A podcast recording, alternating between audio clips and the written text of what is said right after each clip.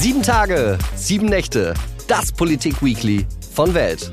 Das bedeutet ein Politiker, eine Woche Politik, Tag und Nacht im Schnelldurchlauf. Mit mir, Frederik Helmut Johannes Schwilden. So, mein heutiger Gast ist Hubert Aiwanger. 51 Jahre ist er alt und kommt aus dem Stimmkreis Landshut. Er ist Chef der Bayerischen Freien Wähler und auch der Bundespartei Freie Wähler. Dazu ist er seit 2018 stellvertretender Ministerpräsident von Bayern und bayerischer Wirtschaftsminister. Grüß Gott, Herr Aiwanger. Ich grüße Sie. Zum Reinkommen erstmal ein paar kurze Fragen über Sie selbst. Benutzen Sie Räuchermännchen? Nein. Nächste Frage. Welcher Weihnachtsmarkt ist der schönste in Deutschland? Immer der regionale zu Hause, weil es gehört ja nicht nur die Optik dazu, sondern auch die Menschen. Und je mehr man dort kennt vielleicht und bekannte Gesichter wieder trifft, das ist auch schön am Weihnachtsmarkt. Wo ist es bei Ihnen? Ja, ist bei mir in Rottenburg, Rottenburg an der Lauber. Und weil Sie gesagt haben, kein Räuchermännchen, ist Weihnachtszeit oder vor Weihnachtszeit, ist das was, was Sie berührt oder ist das eher etwas, wo Sie sagen, ach, naja, also schon schön, aber äh, nicht so ganz meins? Ja, äh, ich bin da nicht dagegen. Wer damit Freude hat, äh, dem sei die Freude gegönnt, aber ich räuchere hier nicht drum. Und welche Netflix-Serie schauen Sie gerne? Gar keine. ich bin Gibt ganz ehrlich zu Ihnen. Sehr gut. Gibt, gibt es irgendwas, was Sie sozusagen kulturell gerade beschäftigt? Also lesen Sie was oder gehen Sie gerne Oper, Konzert oder gibt es da irgendwas? Ich habe so viel Arbeit momentan, dass ich leider sagen muss, äh, die Kultur fällt etwas hinten runter. Aber mich hat heute besonders erfreut ein Schülerchor, Schülerinnenchor, die heute bei einer Veranstaltung in bayerischer Mundart gesungen haben. Also es muss nicht immer Englisch sein, es geht auch bayerisch und am Ende war der Applaus so groß wie selten. Also viele ja, genieren sich ja vielleicht etwas mit ihrer Heimat und Herkunft und meinen, wenn es global Englisch ist, dann ist man auf der sicheren Seite. Aber ich glaube, wir sollten auch zur Heimat stehen. Und diese kulturelle Einlage heute hat mich besonders gefreut. Das sehe ich tatsächlich genauso, wenn ich Auto fahre zu den ganzen Reportagen oder sowas, was mache, höre ich wahnsinnig gerne Bayern Heimat, weil ich das wirklich toll finde, dass Menschen in einem Radiosender im Dialekt komplett sprechen. Und das finde ich, äh, sollten wir uns bewahren und auch mit anderen Dialekten. Also ich finde das toll. Unbedingt. Und wir kommen gleich zum ersten großen Thema der Woche. Es ist die Fußballweltmeisterschaft in Katar und alle reden gerade über so eine Armbinde, auf der One Love steht. Da meine erste Frage, sollten wir jetzt alle auf dem Weg zum Metzger diese Armbinde tragen? Also ich glaube, Politik und Sport war schon immer eine giftige Mischung. Man kann es nicht voneinander trennen und man kann es nur falsch machen. Wenn man keine politischen Statements setzt, äh, dann heißt es, äh, man hat Fehlentwicklungen ignoriert und geht hier ja über Menschenrechtsverletzungen hinweg. Äh, und sobald man sich aber auf dieses Thema begibt, kommt man eben immer tiefer in Verwicklungen rein mit dem Ergebnis, dass eben dann viele Sportereignisse nicht mehr möglich sind, dass Regionen nicht mehr möglich sind, dass dann eben kein globaler Sport mehr kritiklos möglich ist, dann werden Regionen, Religionen, Systeme ausgegrenzt. Wenn man mit diesen Religionen, Regionen und Systemen aber Sport betreibt und tut als wenn nichts wäre, hat man wieder die Kritik. Also ich sage, man kann es nur falsch machen. Und jetzt auf Katar konkret bezogen, auch da kann man es nur falsch machen, sobald die Entscheidung für das Land gefallen ist. Äh, wenn man die Gastgeber mit Themen konfrontiert, die man anders sieht als die dort äh, vor Ort, in vielen Fällen mit gutem Recht anders sieht dann fühlen die sich konfrontiert. Wenn man darüber hinwegschaut, wird es oft von den heimischen äh, Meinungsbildnern kritisiert. Gar nicht hinzugehen kann eine Lösung sein. Vielleicht war schon der Fehler, sich für dort entschieden zu haben. Aber dann heißt es, künftig äh, müssen wir im Vorfeld genau auswählen, wo dürfen wir hin. Und jetzt spiele ich ganz offensiv die Debatte äh, wenn wir nächstes Mal in USA, Kanada, Mexiko sind und dort ist eventuell ein Präsident Trump wieder an der Regierung, was ja eine hohe Wahrscheinlichkeit mittlerweile sogar hat. Was tun wir dann?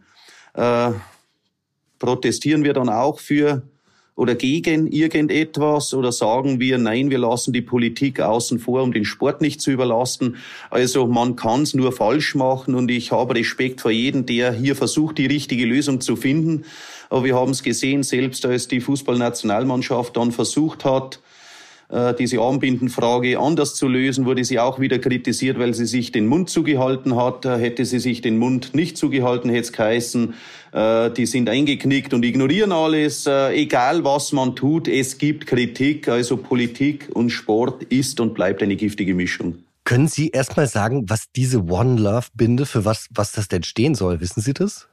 Ja, natürlich geht es darum, dass hier sexuelle Orientierung nicht äh, diskriminiert wird, sondern eben Liebe ist generell gut und das wird nicht politisch bewertet. Das ist eben hier die Aussage, die dahinter steht. Und da gibt's eben nach System, nach Religion, nach Ideologie durchaus verschiedene Interpretationen und deswegen ploppt das Thema hier so hoch. Wie ist es bei Ihnen, wenn Sie mit Menschen und Repräsentanten anderer Systeme zusammentreffen, anderer politischer Länder, die sehr wahrscheinlich, denn das ist ja das Interessante, die, es ist ja nicht die Mehrheit der Welt, die sich so zu demokratischen Werten bekennt, wie die Bundesrepublik oder wie Frankreich das zum Beispiel oder England tut. Ähm, wie, wie gehen Sie mit diesen Differenzen da um? Also ich versuche das soweit es geht, zu respektieren, soweit es nicht eben völlig gegen äh, Menschenrechtsgrundsätze verstößt. Aber es geht ja schon los, wenn Sie in China sind und dann die Uigurenfrage kommt. Äh, China ist der wichtigste Handelspartner Bayerns, auch in Zeiten der Corona-Krise sehr wichtig. Die haben uns erstens Ware geliefert und zweitens viel Ware abgenommen im Automobilbereich und so weiter. Wir wären ohne China in der Corona-Krise wirtschaftlich massiv auf die Nase gefallen. Trotzdem, wenn man mit denen redet, kann man so Menschenrechtsthemen nicht völlig ausblenden. Aber wenn man denen schon vor dem Grüß Gott sagen äh, ständig sagt, was die alles falsch machen, dann kann sein, dass die dich nächstes Mal entweder überhaupt nicht mehr empfangen oder mit dem dritten Unterparteisekretär empfangen und nicht mehr mit jemand, der wirklich was zu melden hat. Dann bist du auch in China gewesen und hast nichts mehr erreicht dann fließen künftig Handelsströme an dir vorbei. Dann kannst du sagen, ich bin moralisch auf der sicheren Seite, bin aber finanziell äh, pleite. Also auch Wirtschaft und Politik ist genauso nicht ganz so brisant vielleicht wie Sport und Politik. Aber auch hier muss man sich ja ständig die Frage stellen, mit wem handelt man, wie macht man sich abhängig kann man mit dessen Werten konform gehen, aber man muss vielleicht in den Spiegel schauen. Äh, was ist, wenn wir mit anderen Ländern hantieren, die vielleicht äh, massiv den Verzehr von Schweinefleisch ablehnen oder andere Moralvorstellungen bezüglich der Kleidung und sonstiges haben? Äh, wenn die uns dann sagen, was sie an uns nicht toll finden, dass wir Waffen in Kriegsgebiete jetzt liefern, dass wir vielleicht einen hohen CO2-Ausstoß haben und andere Möglichkeiten hätten, unsere Energie zu versorgen ohne CO2. Also auch hier werfe der den ersten Stein, der frei von Schuld ist. Halten Sie das, was man vielleicht als westliche Werte oder europäische Werte nimmt, also Aufklärung, Demokratie, Gleichberechtigung, halten Sie diese unsere Werte für überlegen im Verhältnis zu Ländern, die diese nicht haben? Also ich glaube auf lange Frist ja, weil damit äh, der Mensch insgesamt zufriedener ist und die Kreativität und die Menschlichkeit auch einen Output hat, als wenn man nur in Anführungszeichen ein gefügiges Volk unter sich hat, das kuschen muss, dann ist vieles an Kreativität weg, dann regiert sich's vielleicht einige Zeit leichter. Aber die ganzen Defizite, die sich aufhäufen, werden mittelfristig und auf alle Fälle langfristig so viel Defizite auf die Politik äh, abspiegeln, dass die Politik dann äh, mit diesem äh, unterwürfigen Volk auf Dauer äh, nichts mehr gewinnt, weil nichts Kreatives mehr rauskommt und man den Anschluss verpasst an kreativere, aber vielleicht schwieriger regierbare Gesellschaftssysteme. Also kurzfristig kann, Beispiel irgendwo schneller Verkehrsprojekt durchboxen, wo in einigen Ländern eben der Backer morgen früh um acht kommt und das am Tag vorher mitgeteilt wird, dann ist die Straße in 14 Tagen fertig. Bei uns gehen wir bis vor das Bundesverfassungsgericht. Dort geht's schneller. Aber der äh, schnell verscheuchte, das ist mit Sicherheit kein guter Bürger dieses Staates mehr, sondern der wartet darauf, dir das heimzahlen zu können. Also Schnelligkeit ist nicht immer Menschlichkeit und umgekehrt. Also ich glaube schon, dass der aufgeklärt, kreativ, demokratisch mitwirkende äh, Mensch und Regierungsstil auf Dauer der überlegenere auch sein wird. Wenn ich mir diese Debatte um diese One Love Armbinde anschaue, das ist ja ein Symbol. Also es wird kein Zumindest glaube ich das nicht. Es wird kein Schwuler, keine Lesbe in Katar ein besseres Leben haben, weil Manuel Neuer in ein Fußballstadion mit dieser Binde geht. Sehen Sie denn, dass diese Aufladung von Symbolen, auch in der Politik, geht es mittlerweile häufiger um Symbolpolitik als um Realpolitik? Also lieber Fähnchen hochhalten, als real etwas verändern können? In vielen Fällen ja, weil man damit meint, auch einem medialen Mainstream kurzfristig äh, zu gefallen. Äh, die Frage stellt sich aber, wenn man es wirklich ernst meint, wie konsequent man an diesen Themen dran bleibt und auch bei anderer Gelegenheit noch diesen Mut aufbringt. An der Stelle ist es mal ja, opportun, auch das zu tun. Ich sage gar nicht, dass es ein Fehler ist, es zu tun, aber in vielen Fällen äh, beschränkt es sich dann darauf. Ich erinnere, dass noch vor kurzem eben ein äh, Bundeswirtschaftsminister genau in diesen Regionen eben versucht hat, die Energieversorgung für uns abzusichern. Und im nächsten Augenblick kommen wir eben und halten ihnen wieder moralisch den Zeigefinger hin. Äh, das Ergebnis dürfte klar sein, wie die sich noch bemühen, uns zu helfen. Äh, also das muss einem dann klar sein, dass man hier nicht mehr viel Hilfe zu erwarten hat. Jetzt ist die Frage, ja, soll man deswegen die Menschenrechte ausblenden? Nein, soll man auch nicht. Aber wenn ich das will, dann ist vielleicht die Gelegenheit, das im Zuge eines Geschäfts, das beiden Seiten nutzt, hinter verschlossenen Türen, anderweitig, ohne Aufmerksamkeit der Öffentlichkeit äh, zu erreichen, mit Sicherheit oft deutlich zielführender. Das muss, da gibt's aber auch kein Patentrezept, das muss der Politiker im Einzelfall abwägen. Aber wenn eben eine öffentliche Erwartungshaltung ist, man muss denen jetzt mal hier zeigen, wer hier der moralisch Überlegene ist, dann kann das in einigen Fällen sogar kontraproduktiv sein. Ich weiß gar nicht, ob in diesem Fall will ich es gar nicht behaupten. Äh, man kommt vielleicht gar nicht dran vorbei. Aber eigentlich ist da das Kind schon in den Brunnen gefallen. Man hätte das an anderer Stelle schon sehr viel intelligenter einfädeln müssen, als bei einem Sportevent eben aufploppen und vielleicht ein halbes Jahr später wieder in Urlaub hinfahren äh, und dann trotzdem wieder ja auch diese Regionen urlaubsmäßig zu genießen und dann für sich selber auch wieder wegzuschauen und nicht zu sagen, jetzt bin ich auch mal so konsequent und fahre nur in Ländern, wo dann meine Moralvorstellungen auch so gelebt werden, aber da postet jeder dann die Urlaubsbilder eben von diesen neuen Städten äh, hier in der Wüste und so weiter.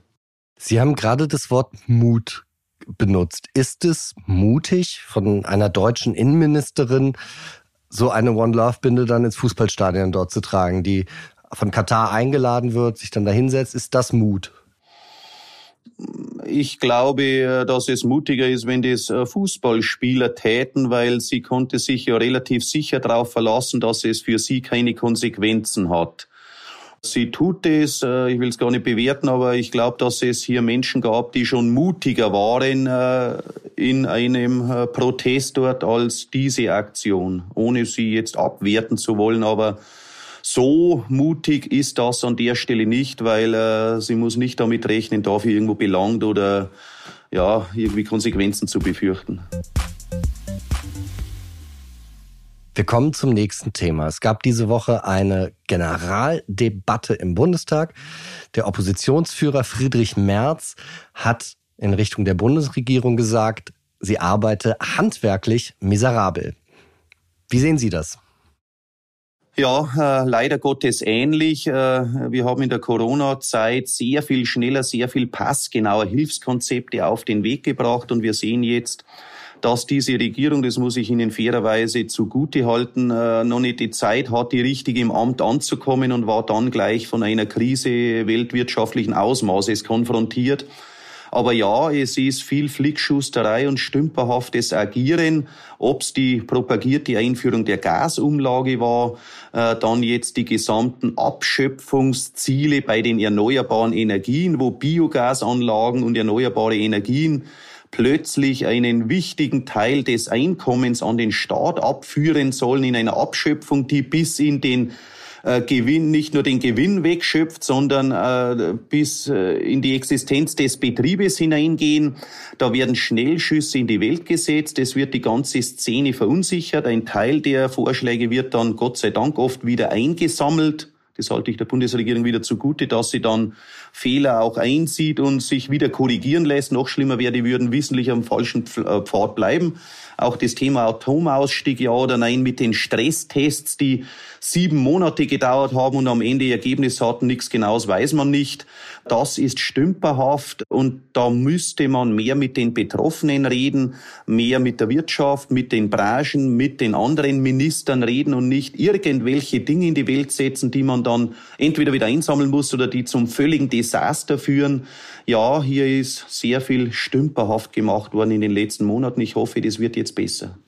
Das heißt, wenn, wenn Sie jetzt gesagt haben, ah, die Bundesregierung hätte auch mit den anderen Ministern, also auch den Ministern in den Ländern vielleicht mehr sprechen können, gab es da keinen Austausch zwischen Ihnen und zum Beispiel dem Bundeswirtschaftsministerium, dass man mal gesagt hat, um was geht's hier eigentlich? Also es gibt äh, diesen Austausch, aber in, meinen, in meiner Wahrnehmung äh, nicht mehr so intensiv, wie es mit der Vorgängerregierung war. Also äh, häufig kommt man nicht mehr direkt an den Minister ran. Er hat zwar dann seine Vertretungen, es ist auch so, ich äh, schreibe viele Briefe nach Berlin, bekomme die ja ordentlich beantwortet zurück. Das will ich gar nicht kritisieren. Aber im Vorfeld äh, die Themen zu hören. Wir haben relativ früh gesagt, äh, über alle Parteien hinweg, aller Wirtschaftsminister der Länder, wir brauchen sehr viel schneller eine Energiepreisbremse. Das wäre schon im Oktober überfällig gewesen. Jetzt haben wir es im frühesten Fall im Januar und keiner weiß es genau.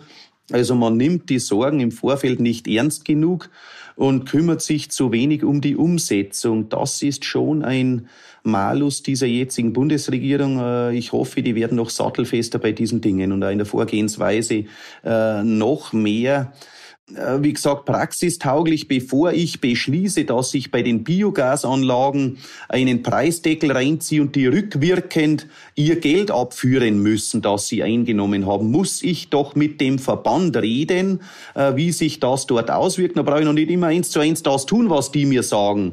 Aber wenn die glaubwürdig zeigen können, dass dann die Branche pleite ist, dann muss ich das zumindest mal gehört haben. Aber man hat oft den Eindruck, äh, die hören es erst dann, wenn der Aufschrei da ist. Ich muss vorher reden und dann entscheiden und nicht irgendwas entscheiden, äh, schauen, wie die, die Branche reagiert und dann korrigiere ich irgendwie nach. Und das würden Sie sagen, hat sich unter Robert Habeck als neuen Bundeswirtschaftsminister geändert im, im gegenseitigen Zuhören. Das war unter dem alten Wirtschaftsminister Bester.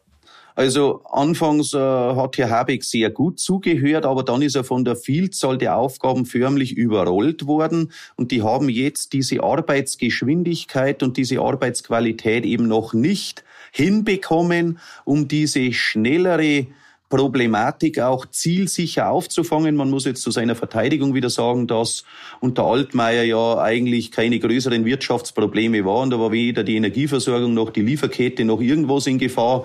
Äh, plötzlich kam alles auf einmal um die Ecke. Nur damals war eben nur Corona das Thema. Äh, aber wie gesagt, äh, die müssen genauer hinhören und dann weniger Fehler in der Umsetzung machen.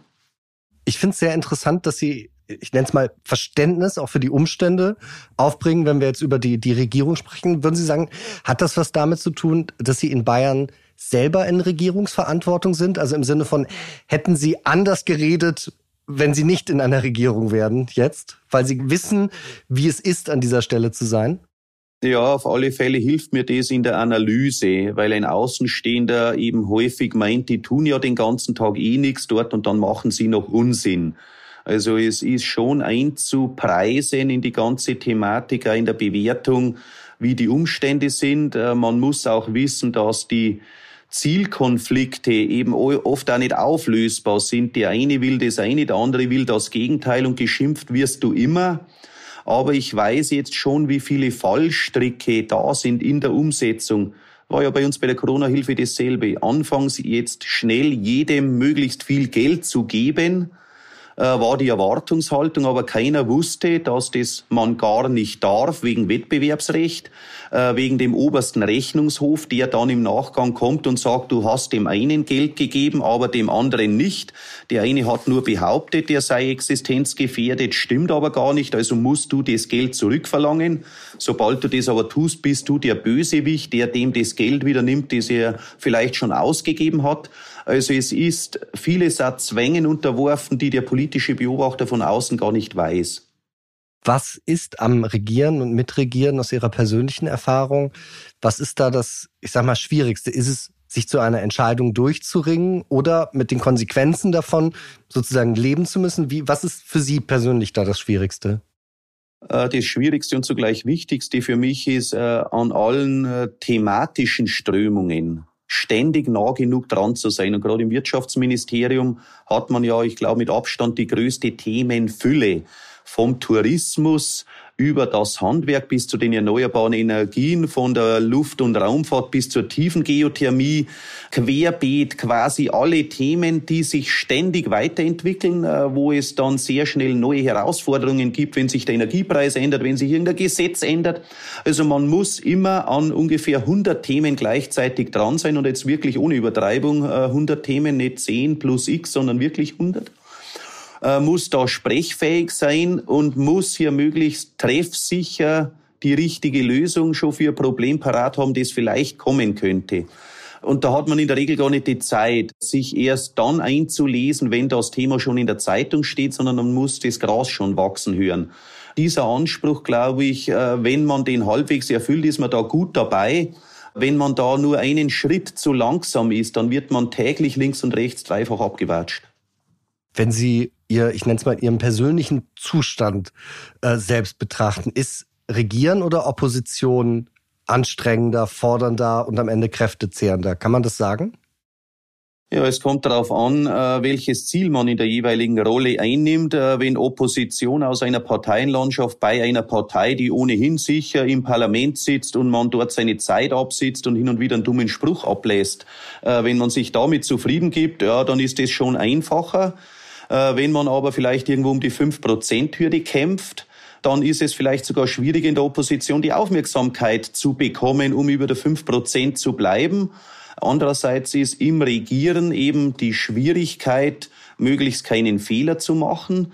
In der Opposition redet sich's leichter. Es muss nicht zu Ende gedacht sein. Man wird nicht an den Ergebnissen seiner Einstellung gemessen, sondern das ist übermorgen vergessen. Aber äh, ich regiere trotzdem deutlich lieber als zu opponieren, weil man eben viele Dinge schon im Vorfeld mitbekommt. Ich sage ganz offen auch wieder, bevor es in der Zeitung steht und kann viele Dinge vorher schon in einem politischen Sinne entscheiden wo es vielleicht die Öffentlichkeit und der politische Mitbewerber noch gar nicht mitbekommen hat, wenn man den politischen Idealismus mitbringt, in die Politik gegangen zu sein, um Dinge zu bewegen. Wenn man dort reingeht, um zu sagen, äh, das ist irgendwo der leichtere Lebensweg, aber das ist es in keinem Fall. Das will ich auch ganz deutlich sagen, äh, Leute nach dem Motto, ja, äh, die verdienen dort einen Haufen Geld und tun ja eh alle nichts und taugen eh alle nichts. Also ich bitte jeden, der das meint, schon mal in einem Gemeinderat zu beginnen. Äh, die, die das so meinen, die werden meistens dort schon scheitern. Äh, es ist wirklich ein Beruf, äh, wo man rund um die Uhr verfügbar sein muss, sich nicht viele Fehler leisten kann, vieles im Privatleben dann hinten anstellen muss, bis hin zur Familie. Will jetzt auch nicht jammern, aber ich glaube, dass Politik nur dann erfüllt, wenn man wirklich ein Weltverbesserer Typ ist. Zum reinen Geld verdienen ist es kein Job. War das Robert Habecks Leistung, dass die Gasspeicher jetzt voll sind? Ich will jetzt da äh, ihn nicht schlecht machen, aber es war eben so, dass hier durch die hohen Preise auch massiv der Verbrauch gesenkt wurde. Es wurde ja im Industriebereich Produktionsrückgang bis zu 20 Prozent. Gaseinsparung um die 30 Prozent. Dadurch wurden die Speicher noch relativ schnell voll. Wenn man das jetzt als Verdienst sieht, dass er die Preise hochgehalten hat, dann kann man es so sehen, aber ich hätte es trotzdem anders gemacht. Ich wäre früher mit einer Gaspreisbremse reingegangen, um die Industrie nicht so zu beschädigen.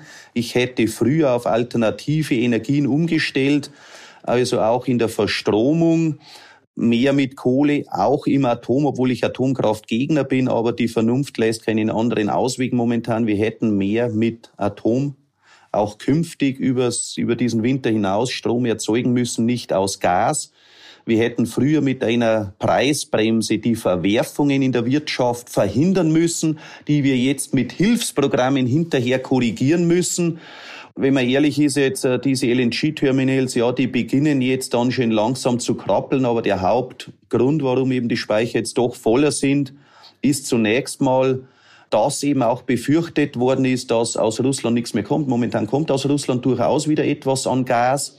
und die Gashändler in der Vergangenheit schlichtweg die Speicher gar nicht so aufgefüllt haben, weil es sich nicht gelohnt hat. Und jetzt wurde es eben auch mit Bundesmitteln herbeisubventioniert. Also ich will diese Arbeit des vollen Speichers und dieses Ergebnis jetzt gar nicht kleinreden. Wir sind froh, dass wir sie voll haben. Aber der Preis war ein zu hoher und man hätte es mit mehr Geschick auch voll bekommen, aber es hätte der Wirtschaft nicht so schaden müssen, wie es geschadet hat.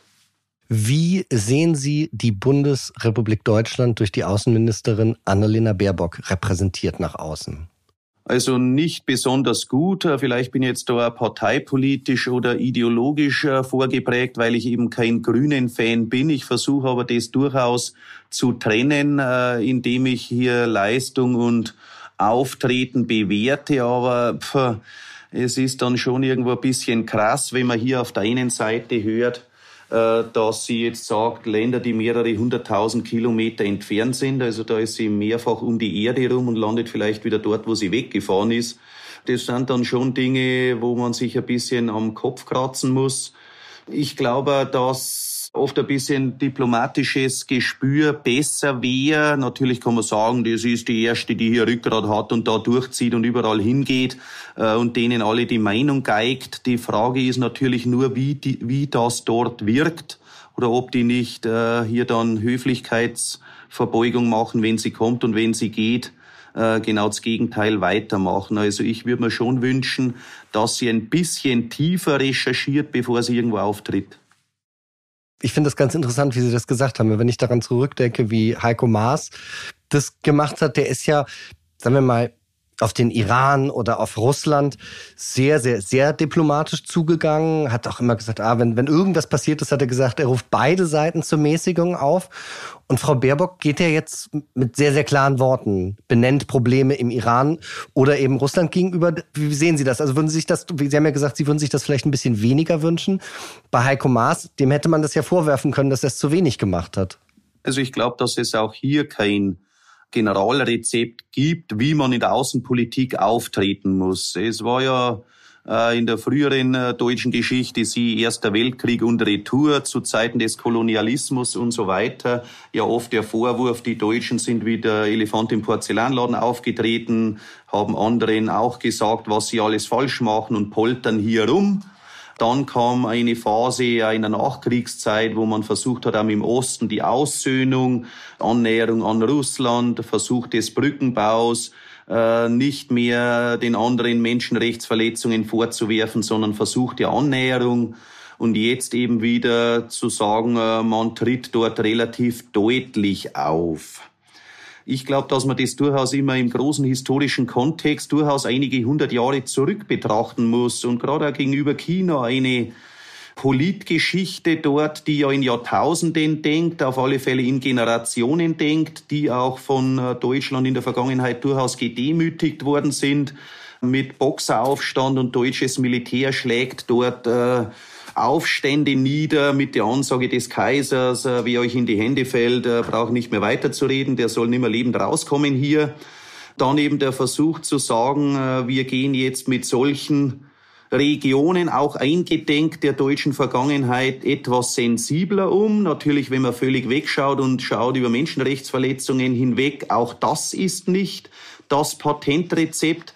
Aber ich glaube schon, dass es bei vielen politischen Gegenübern immer in historischen Kontext gesehen wird. Äh, wie ist man vor 100 Jahren und mehr das geht oft zurück bis in die Zeit des Kolonialismus, äh, alte Spuren, alte Wunden.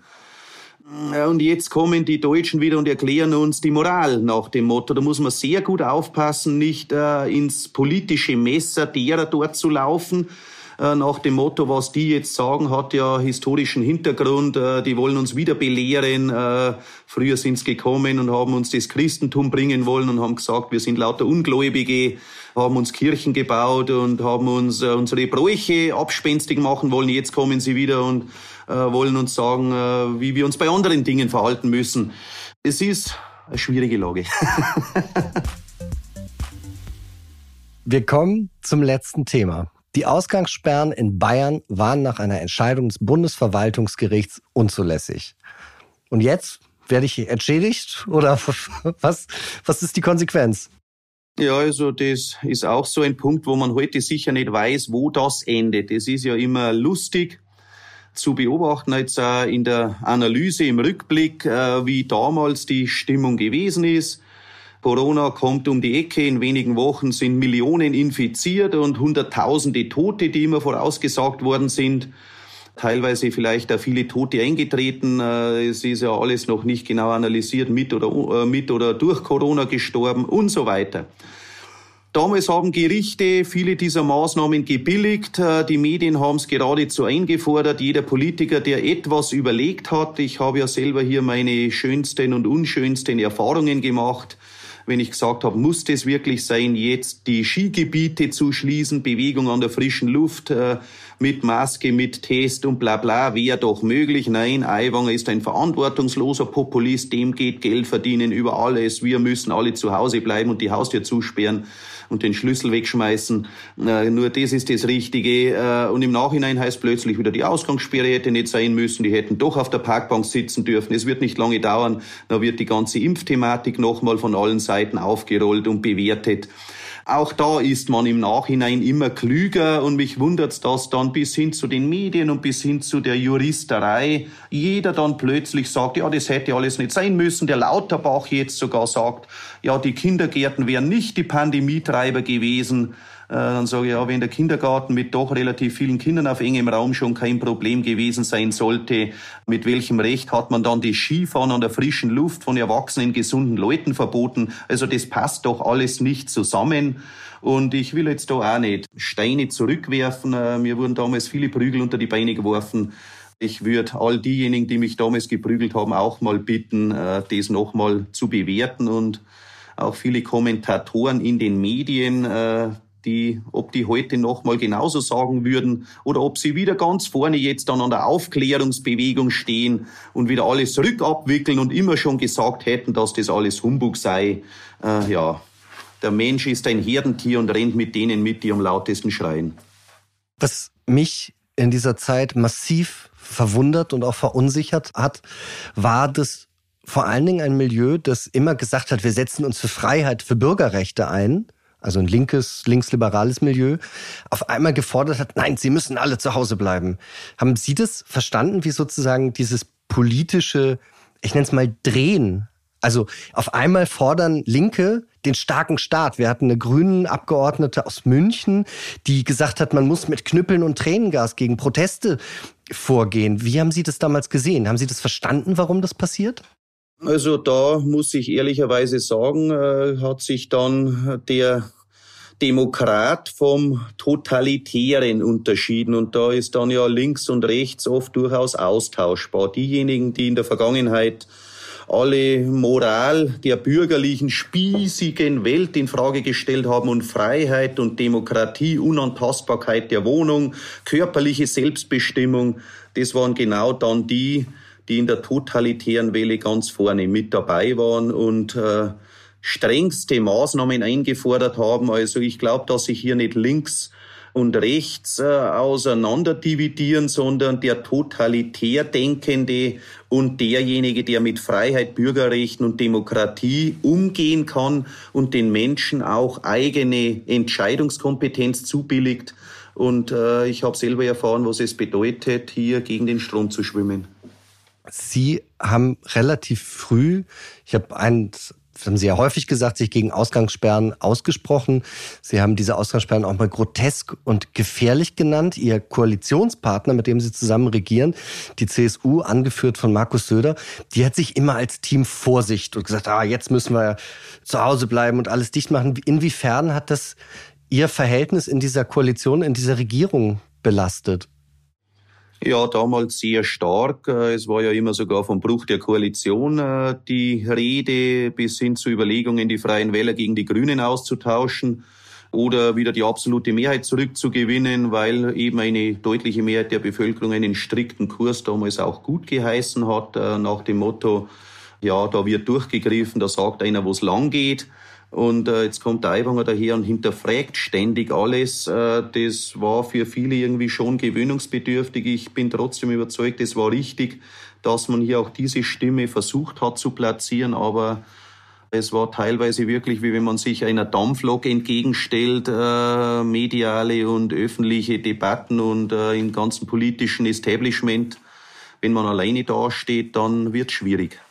Können Sie verstehen, wie der Ministerpräsident jetzt in so kurzer Zeit komplett die Richtung gewechselt hat, gesagt, jetzt müssen wir aufmachen?